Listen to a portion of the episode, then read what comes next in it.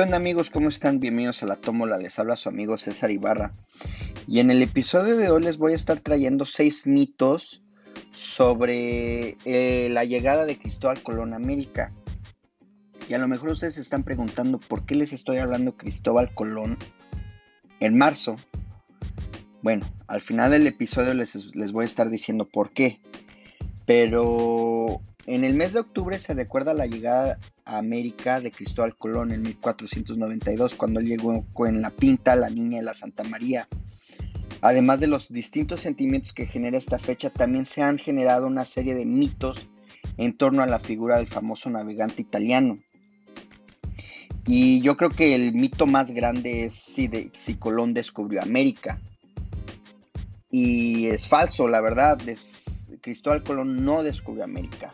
Cuando él llegó al continente ya estaba poblado por importantes civilizaciones como la Inca, la Azteca, la Maya, los nativos americanos, por lo que en realidad no se trata de un descubrimiento como se dice en las escuelas, mucho menos si se considera que desde hace uno, más de 14 mil años ya existían pobladores, ya, ya había demasiada gente, entonces no, no, no se le puede llamar un descubrimiento cuando ya existía bastante gente viviendo en este continente.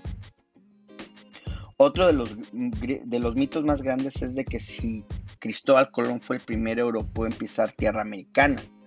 Y es falso, él no fue el primer europeo en pisar la tierra americana. Eh, los vikingos, hay, hay vikingos hallados en la isla canadiense de Terranova y ellos datan de 500 años antes de la llegada de Colón. Eso viene siendo más o menos como en, en el 942, 1400, en el, en el 4, en el 992. Imagínense, 500, 500 años antes de la llegada de Colón. Además hay nuevas investigaciones que afirman que incluso varios siglos antes habían llegado barcos del suroeste asiático así como por, como por ejemplo los barcos japoneses, barcos chinos, ah, barcos del Pacífico, como por ejemplo las islas de las Filipinas, las islas de, de Indonesia, de Tailandia. Otro de los mitos es de que si en Cuba se festeja el 12 de octubre. Y no, en Cuba no se festeja el descubrimiento de América.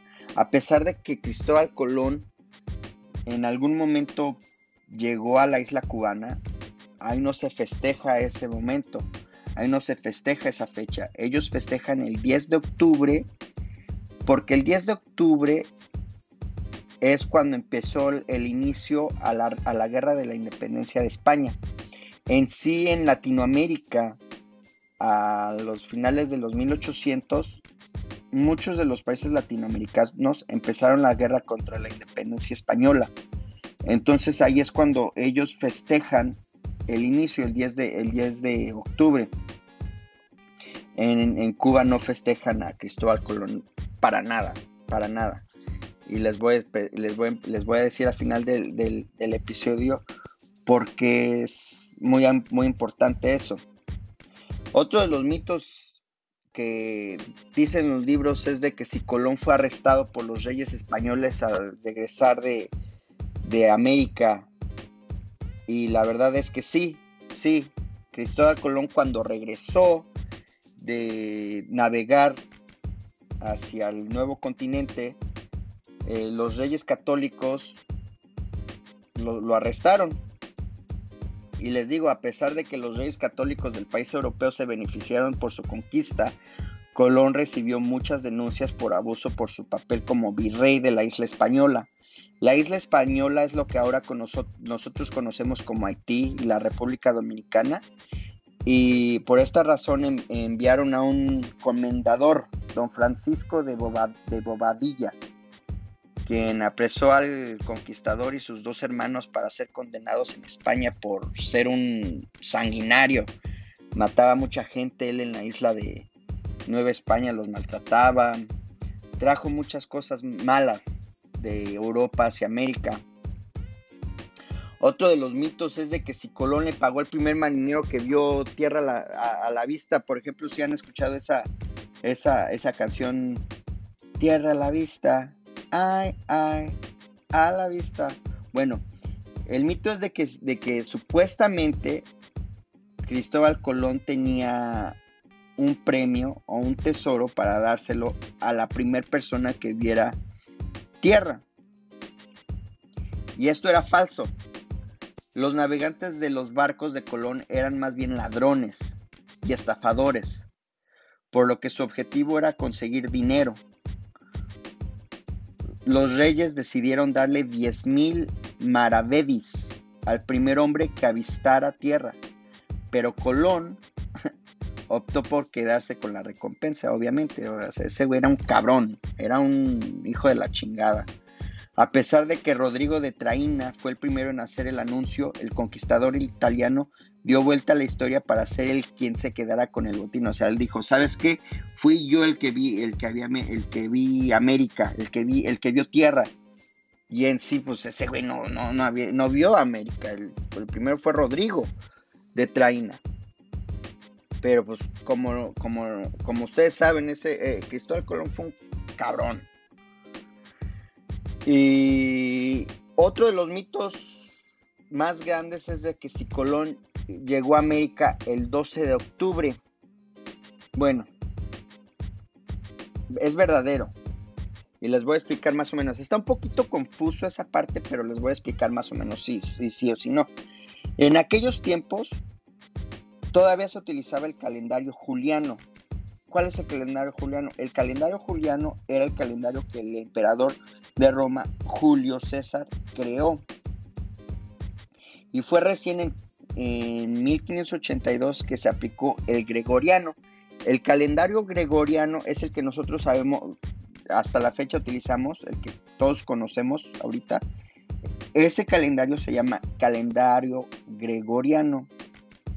Para que ustedes sepan, este calendario no es, o sea, nunca se ha utilizado el, calendario gregoriano toda la historia. O sea, si ustedes piensan que en aquellos tiempos de, de, los romanos, en aquellos tiempos de los egipcios, utilizaban el mismo calendario que nosotros utilizamos, no. Este, este calendario que nosotros tenemos se le llama el calendario gregoriano y apenas empezó hace como unos 500 años. Y en ese las fechas se recorrieron, por lo que en verdad este, este Cristóbal Colón de haber llegado entre el 20 o 21 de octubre.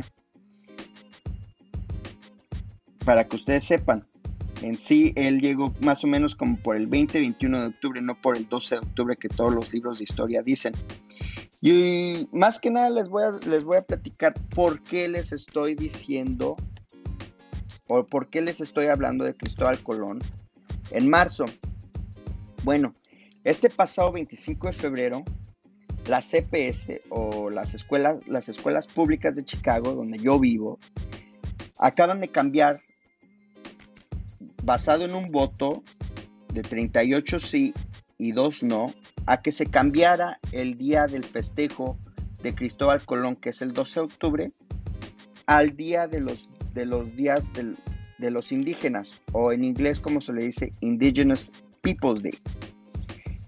Y esta decisión es porque últimamente en los últimos, en los últimos 30 años, ha habido un movimiento para empezar a celebrar el Día de los Indígenas. Y obviamente ustedes saben por qué, porque Cristóbal Colón, cuando él vino a América, pues mucha gente piensa que él vino, descubrió América y gracias a él pues estamos como estamos. Pero, por una parte sí, no les voy a mentir, el que haya descubierto Cristóbal Colón América pues trajo mucha, mucha riqueza europea, hacia América, pero también ellos, los europeos, se robaron demasiada riqueza que había aquí en, el continente americano, mataron a mucha gente, trajeron muchas enfermedades. Eh, por ejemplo, los, los aztecas dejaron de existir, los incas dejaron de existir, los mayas dejaron de existir. Entonces, ¿por qué festejar a una persona que trajo tantas cosas malas a este continente? Entonces empezó, empezó a haber un movimiento y en 1907, les voy, a les voy a explicar más o menos en contexto, en 1907 el estado de Colorado fue el primer estado en Estados Unidos a empezar a celebrar el Día de Cristóbal Colón como lo conocemos, el 12 de octubre. Y en 1937 se convirtió en un, en un festejo federal o sea, es uno de los 10 festejos federales o días feriados federales donde, donde muchos este, trabajadores federales no trabajan. Entonces, pues como yo, digo, ya, ya, es, ya es tiempo de cambiar los libros de historia y empezar a poner este, la verdad. Y en los 60, en los años 60, los los derechos civiles empezaron a pelear por los pues para hacer, para, la, para los derechos civiles de las minorías que empezaron a cambiar. Y en 1992, 500 años después del supuesto descubrimiento de América, Dakota del Sur fue el primer estado en salirse del festejo del 12 de octubre y empezar a festejar el Indigenous Peoples Day o el Día de, la Gente Indígena. Y en sí, yo les traje este episodio hoy para decirles que traten ustedes de, educarse, porque no todo lo que están en los libros de historia es la realidad. No todo lo que está en los libros de historia deberíamos decírselo a nuestros hijos. Es nuestra obligación como personas tratar de descubrir qué fue lo que verdaderamente pasó porque mucha gente sufrió, mucha gente murió. Y no es justo que estemos festejando a una persona que trajo tantas cosas negativas a este lugar. Así que traten amigos de, meterse a estudiar, a averiguar qué es lo que pasó, a lo mejor no solamente en este, en este tema, sino en muchos. Y esta es la razón por que les estoy hablando de Cristóbal Colón en marzo. Espero que les haya gustado. Este episodio fue escrito por mí, César Ibarra, y dirigido por también por mí, por César Ibarra. Les invito a que me sigan en la página de Instagram, en la Tómbola Podcast. Ahí estaré eh, respondiendo sus preguntas, sus dudas, estaré poniendo fotos, pónganle like, díganle a sus amigos si les gusta el podcast, denme sugerencias, denme quejas.